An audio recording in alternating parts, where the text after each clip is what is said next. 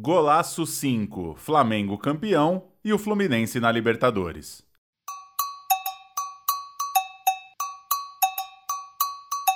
Olá para você que acompanha Gol Brasil, muito bem-vinda, muito bem-vindo a mais uma edição do nosso podcast Golaço, que chega toda terça-feira de manhã, batendo um papo sobre o que está rolando com o futebol no Brasil e no mundo. Eu sou Paulo Júnior, hoje recebo a Raíssa Simplício, repórter da Gol, que acompanha de perto os clubes do Rio, para a gente falar um pouco desse novo título do Flamengo, campeão da Supercopa, vencendo o Palmeiras nos pênaltis no final de semana, e falar também um pouquinho do Fluminense, que já conhece seus adversários da Libertadores, a tabela da competição está confirmada e faz planos aí, pensa o elenco, para voltar à disputa internacional. Eu vim aqui e falei para vocês, ah, o Flamengo joga o melhor futebol. Eu falei que a gente tinha que mostrar no dia de hoje se nós somos merecedores de ser campeões. Então, a cada dia, a cada jogo, a cada competição que se reinicia, se nós mantivermos esse espírito de competitividade, aliado à qualidade técnica que nós temos, se a gente conseguir se manter firme, com atitude, com palavras e exemplos, nós vamos estar sempre brigando pelos títulos. Vai ser difícil? Claro que vai. Ouvimos um trechinho do Rogério Ceni falando após o título do Flamengo e é sobre o Rogério que eu quero começar perguntando para você, Raíssa. Se ele achou o time, você acha que Arão na zaga, Diego no meio-campo é o que de certa forma firmou o Rogério? Vale lembrar que há um mês e meio, ali quando o Flamengo disputava ainda passo a passo o título brasileiro, o trabalho dele era bastante questionado. Como que você vê esse momento agora do Rogério, quase dois meses depois do título brasileiro. Fala galera, fala Paulo, fala audiência qualificada aqui do Golaço. Pois é, o Rogério ele encontrou uma solução para a zaga do Flamengo, que vivia um momento conturbado, um momento que tinha jogadores com falta de confiança, como o Gustavo Henrique, como o Léo Pereira, enfim, jogadores que estavam abalados psicologicamente, e o setor defensivo em si vivia um momento bem complicado, um momento de fragilidade. Então ele acabou é, recuando o Ilharão para a zaga e colocando o Diego Ribas no meio-campo, na zaga, na vaga justamente do Ilharão. E o Diego correspondeu bem demais, né? Bem fisicamente, bem mentalmente, um dos líderes do elenco. Tecnicamente a gente não tem o que falar do Diego, tem muita qualidade, mas ter um jogador como o Diego, de 36 anos, bem tecnicamente, é bem fisicamente, é importante. E ele retribuiu. E o Arão também conseguiu quebrar o galho e apagar esse fogo ali no sistema defensivo do Flamengo, principalmente na zaga. Um jogador que tem boa qualidade na saída de bola, tem um bom jogo aéreo também, apesar de não ser dos mais altos, mas ele salta bem, tem bem, boa consciência para para cabecear. E foi essa solução encontrada pelo Rogério Senna, deu certo, ele foi campeão brasileiro assim, mas agora começa um momento de questionamentos, porque o Flamengo contratou um zagueiro que é o Bruno Viana, que veio do Braga emprestado, é um zagueiro que começou jogando alguns jogos nesse início de temporada no Campeonato Carioca, mostrou qualidade, mostrou características próximas à do Pablo Mari. A gente não está dizendo aqui que ele tem a qualidade ou nível do Pablo Maria, até porque o Bruno Viana ainda precisa jogar mais, ainda precisa mostrar mais. Mas as, a, as características né, de, de, de, quebrar a bola, de lançamento, de virada de jogo, de, de jogar bem adiantado, de ter essa consciência tática que de jogadores que estiveram um bom tempo no futebol europeu, isso deixa a pulga atrás da orelha do torcedor. Mas eu vejo que o Rogério tem muita convicção em utilizar o Ilharão de zagueiro. Ele, inclusive, disse que ele pensa em usar o Arão na zaga a partir de agora e que no meio-campo será por eventuais circunstâncias ou, ou coisas fora da regra. É até curioso imaginar, né, como o Diego não tinha tanto esse espaço no time e ele acabou conquistando um pouco por uma situação que não era exatamente o que ele imaginava. Precisou um jogador titular da posição ir para a zaga para ele achar um lugarzinho para ele ali no meio. Eu concordo com você, fisicamente muito bem e um líder dentro de campo tem ajudado bastante. Agora, você citou o Bruno Viana. Não é uma contratação de grande impacto, claro que não. O Flamengo por pouco não trouxe o Rafinha de volta. E o Rogério ontem falou, né, de talvez uma ou outra peça. Ele chegou a deixar no ar que espera um jogador ou outro, quem sabe para temporada. O que, que você acha disso? O que, que você sente aí no bastidor? Flamengo não trazer o Rafinha é de certa forma uma mudança de postura, de não fazer loucuras por grandes nomes? Como que tá esse clima no Flamengo? É, a contratação, a não contratação do Rafinha, na verdade, envolveu muitas situações, inclusive situações políticas, né? Dentro do próprio clube, há quem acredite que a pedida dele não foi uma pedida é, alta, não foi uma pedida menor, um salário menor do que ele ganhava na primeira passagem dele, e ele deixou ali a possibilidade de receber aquelas famosas luvas a partir de 2022, quando enfim terminasse o contrato dele com o Flamengo. Então essa questão aí ficou um pouco internamente, virou uma questão também política. Tem a ver também com o momento do clube, que é, que é um momento em que o Flamengo tem um planejamento até junho de, de cortar certos custos dentro do futebol e de trazer receita, ou seja, vai precisar negociar alguns jogadores e está trabalhando para isso, para negociar principalmente os jogadores que estão emprestados, como Rodinei, como Pires da Mota e outros jovens atletas, como o Vitor Gabriel, que é um atacante que está emprestado é, ao, ao Braga de Portugal. E, enfim, então envolveu muita coisa nesse sentido a não contratação do, do Rafinha. Nos bastidores, é, a regra, pelo menos do financeiro, é essa: fazer caixa primeiro antes de contratar, para que o Flamengo continue tendo esse equilíbrio financeiro que virou característica do clube, essa responsabilidade nos últimos anos. Então, a regra hoje, antes de comprar um jogador, de trazer um jogador com, com custo alto, né, que não era de fato o caso do Rafinha, mas de você contratar, de você comprar, de comprar direitos de jogadores, o Flamengo primeiro precisa fazer caixa. E, e, é nisso que o Flamengo vem trabalhando. Reforços o Rogério Ceni já pediu. Ele entende que precisa de pelo menos um atacante pelo lado do campo que seja rápido, né? É o desejo dele e um meio-campista que consiga jogar em pelo menos duas posições ali no meio-campo, que consiga jogar de repente ser um reserva imediato ali para o Everton Ribeiro ou para o Arrascaeta, mas que consiga também é, fazer uma função de terceiro homem de meio de campo. Aquele famoso Elias, né, dos bons tempos do Elias, quando ele jogava ali, a gente não sabia se ele era se ele era um camisa 10, um meia, se ele era um, um, um volante de qualidade que saía para o jogo. Mas é mais ou menos essa característica que o Rogério Senna entende que precisa no, no, time do Flamengo. Lembrando que em algumas posições ele está muito bem servido, como no ataque, você tem ali o, o Gabigol, você tem o Pedro, você tem o Bruno Henrique, que também pode jogar tanto pelo lado do campo quanto como centroavante. No meio-campo ele vai ter o retorno do Thiago Maia de lesão, aí você tem o Diego, você tem o William Arão, que joga hoje na zaga, mas pode jogar no meio-campo. Você tem alguns garotos surgindo, como o caso do João Gomes, que vem surpreendendo bastante, vem jogando muito bem. Então, ele tem aí uma, algumas peças interessantes, mas ele acredita que falta mesmo, é, pelo menos, essa peça que possa substituir o Everton Ribeiro e o Arrascaeta, ser um banco para eles dois, e um jogador que dê velocidade para ele pelo lado direito, porque ele tem muitos jogadores que atuam pelo lado esquerdo, que dão essa velocidade pelo lado esquerdo, mas pelo direito não. Então, o lema, Paulo, do Flamengo é hoje, primeiro, fazer caixa para depois pensar em ir ao mercado. O clube monitora alguns jogadores, como o Vitor Sá, que é um jogador do Wolfsburg, da Alemanha, é um jogador que atua pela ponta, é um jogador rápido, é um jogador que tem um contra um, é um jogador que interessa bastante ao Flamengo, mas por enquanto a cautela tem que negociar primeiro antes de tentar trazer alguém. E num momento conturbado ali no Campeonato Brasileiro, principalmente na troca de treinador e no momento que o Flamengo não rendeu tanto, eliminação na Libertadores, na Copa do Brasil, muita gente chegou a pensar que talvez né, precisasse dar uma mexida no time. O Pedro, quando entrou, entrou muito bem.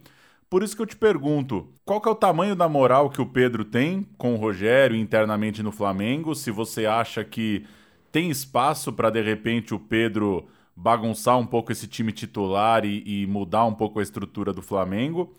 E falar de outros dois reservas, o Michael e o Vitinho. Como que você vê hoje a, a moral deles com o treinador? Se você acha que eles serão muito utilizados, serão muito importantes na temporada? Ou o Rogério é, não morre tanto de amores e talvez é por isso que está querendo mais gente de lado de campo? Curioso, né? Porque o Pedro seria titular, talvez na maioria dos clubes do, do futebol brasileiro, quase todos, acredito. Mas ele tem uma concorrência muito forte ali na frente, né? principalmente no ataque, com o Gabigol, tem o Bruno Henrique também, que, que é um jogador muito importante nessa nova era do Flamengo.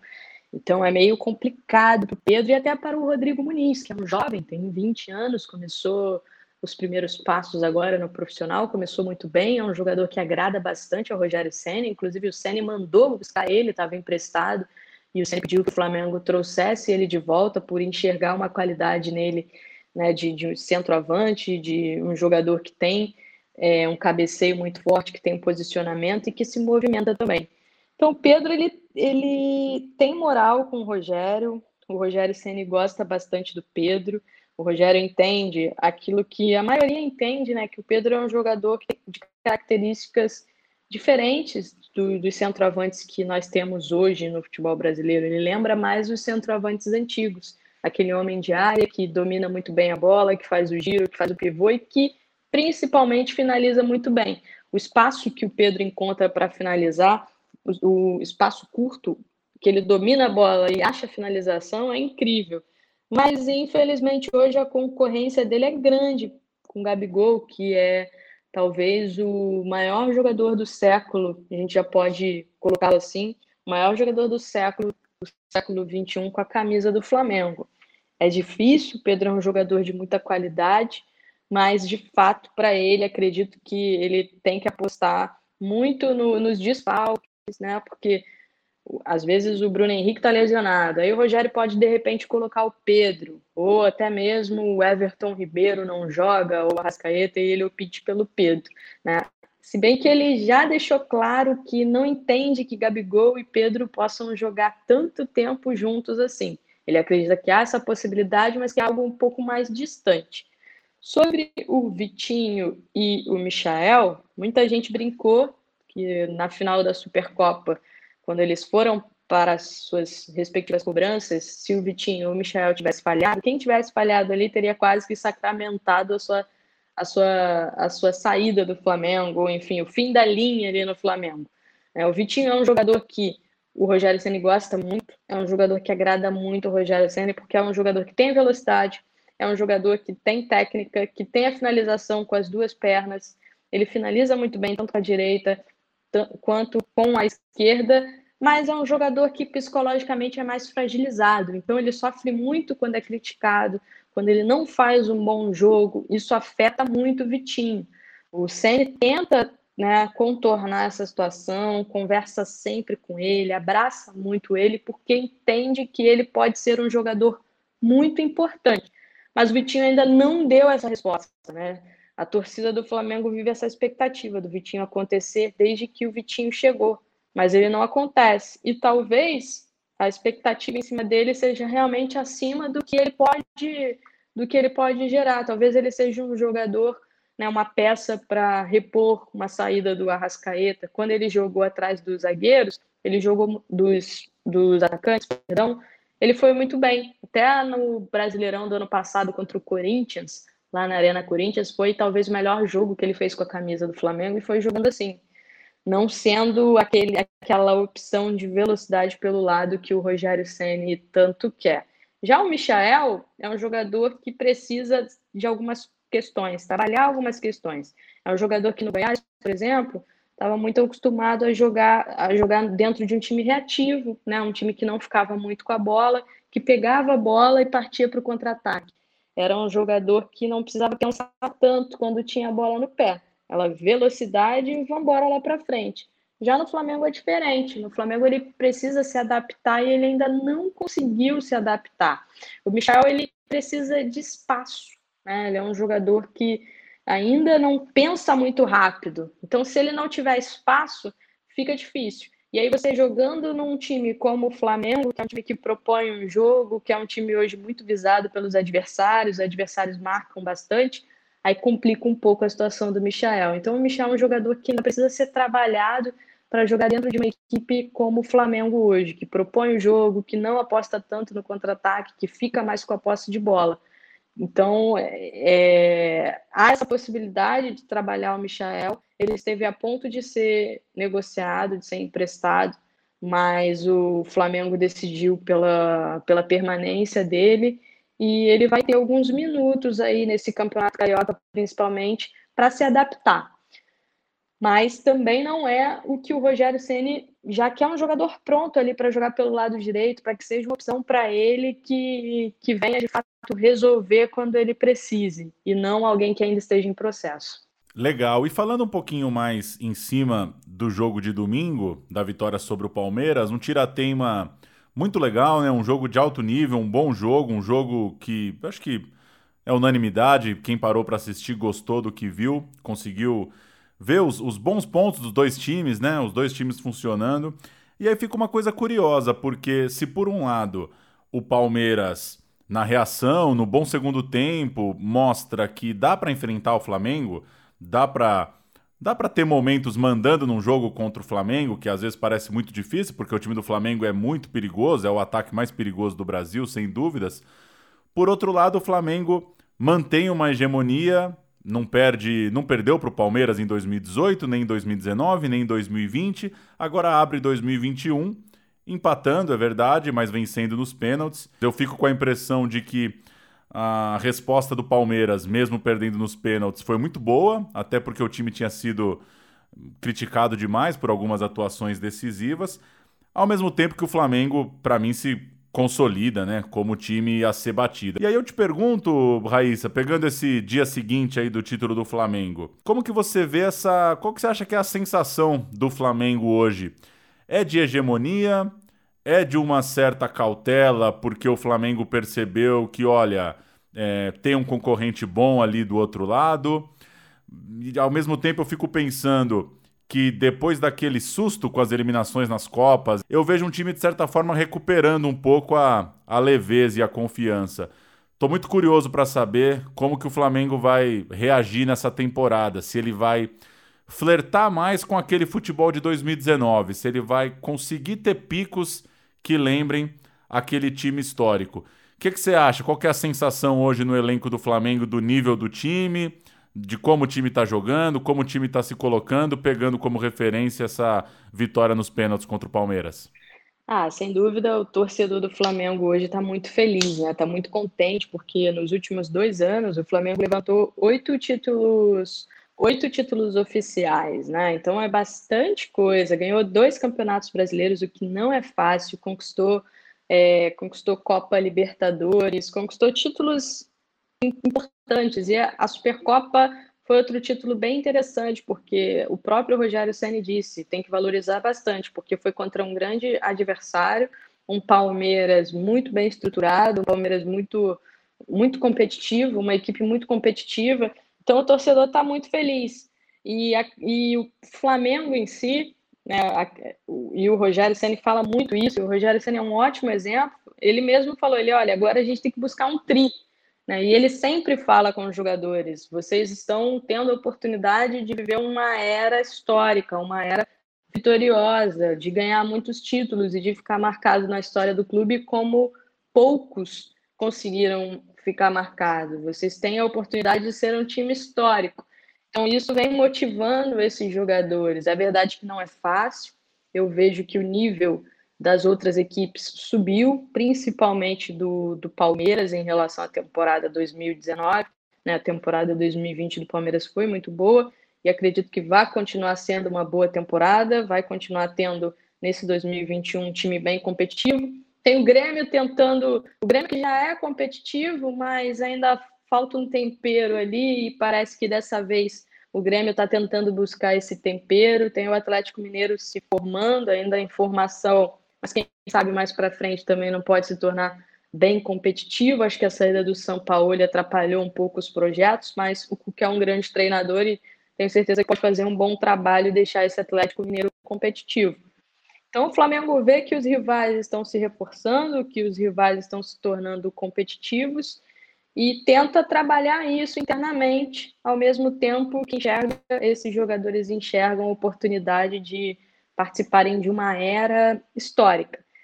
E estão muito bem assessorados, já que o Rogério Senna entende bem do que é isso. Né? Ele, como jogador, conquistou muitos títulos, foi tricampeão brasileiro, ganhou Libertadores, ganhou Mundial. É um cara acostumado a ser campeão. Então, ele tem, tem trazido essa mentalidade para os jogadores, tem trazido essa possibilidade para os jogadores do Flamengo. Do lado aqui, a gente tem um outro exemplo, né, que é o River Plate também. Impressionante tudo que o River ganhou nos últimos anos, como se tornou uma grande referência junto com o Galhardo. E é legal a gente ver equipes assim aqui no futebol, no futebol sul-americano.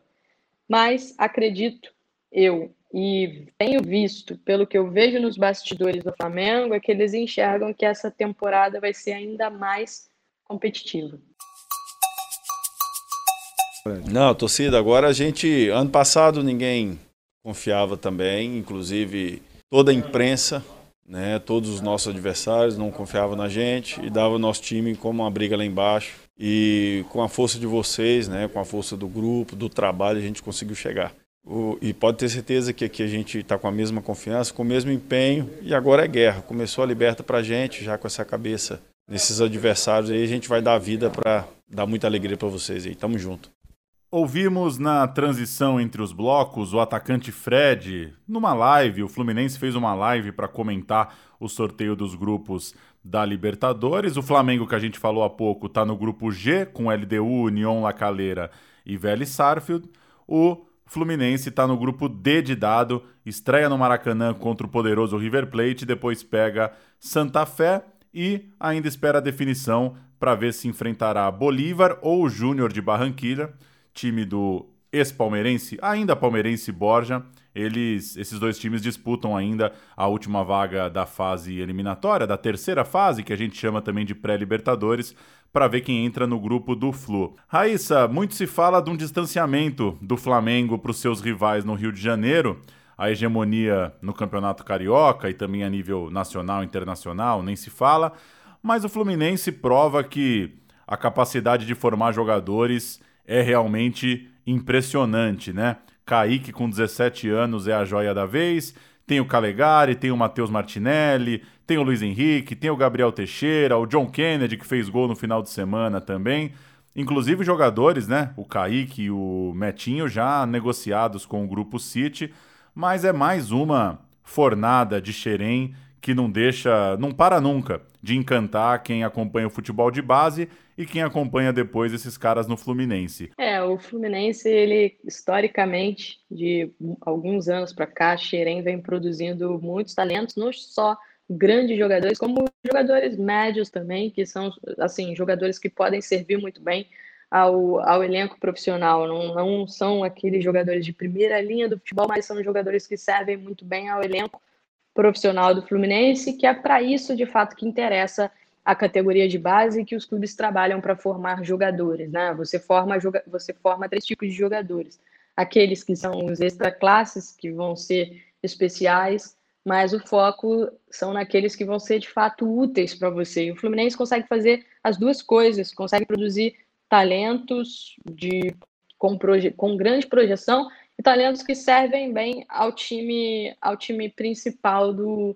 do Fluminense. Mas para a Copa Libertadores, o Flu busca de fato alguns jogadores experientes para mesclar com essa garotada, né? Uma filosofia de dentro do clube hoje de acreditar que não só a garotada é suficiente, que o, o segredo do, da boa campanha no último Campeonato Brasileiro, por exemplo, foi também mesclar em alguns jogadores experientes importantes como o Nenê, como o Fred, fizeram a diferença no, no Fluminense na última temporada. E a ideia é manter isso para essa temporada, se reforçando e trazendo jogadores mais experientes também para dar essa mesclada, principalmente na zaga e, e no ataque. Né? O Fluminense está buscando pelo menos dois atacantes, porque tem ali o Fred, e é um jogador que não vai aguentar jogar tantos jogos assim ao longo da temporada, e tem também o John Kennedy, que é um, que é um garoto mas o time busca pelo menos mais um nome com experiência, né? Com bastante experiência para poder compor esse time, tanto no ataque como zagueiro também. É, o Fluminense buscou, vasculhou lateral também no mercado, mas ainda não encontrou um lateral dentro do orçamento. Mas o foco é esse, é tentar trazer jogadores experientes para mesclar com essa garotada. Nomes bem conhecidos, né? Entre os nomes estão Manuel, zagueiro do Cruzeiro, que anunciou para o Cruzeiro que, que não vai disputar a Série B por lá. O David Braz, também um pouquinho mais velho que o Manuel. O Manuel tem 31, o David Braz tem 33.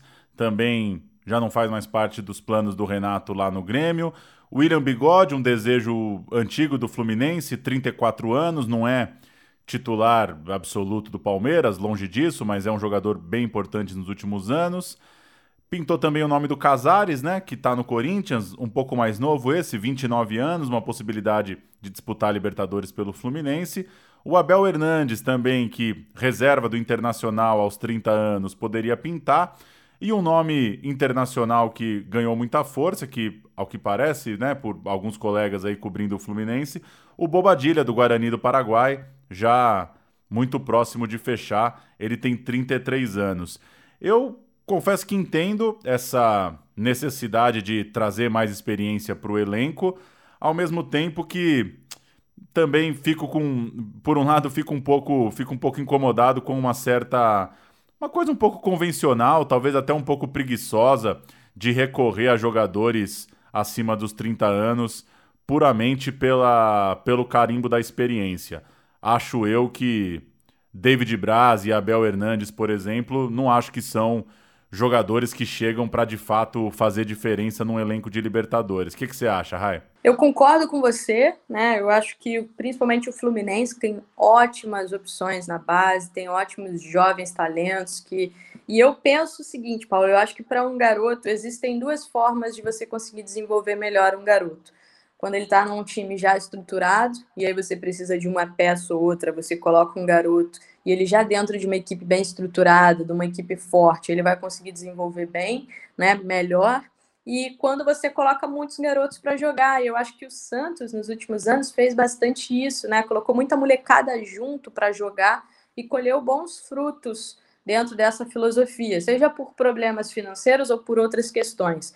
E eu acho que o Fluminense deveria apostar nisso, de, de, de deixar a garotada jogar junto, porque de fato, o garoto se sente, o jogador mais jovem se sente mais à vontade jogando com quem ali ele já conhece da base, já tem entrosamento, né? Ele se sente mais livre para poder desenvolver o futebol dele. Experiência conta, não à toa, jogadores como Fred, como Nenê foram extremamente importantes na última temporada mas você tem que colocar na balança. A Copa Libertadores para o Fluminense começa já na próxima semana.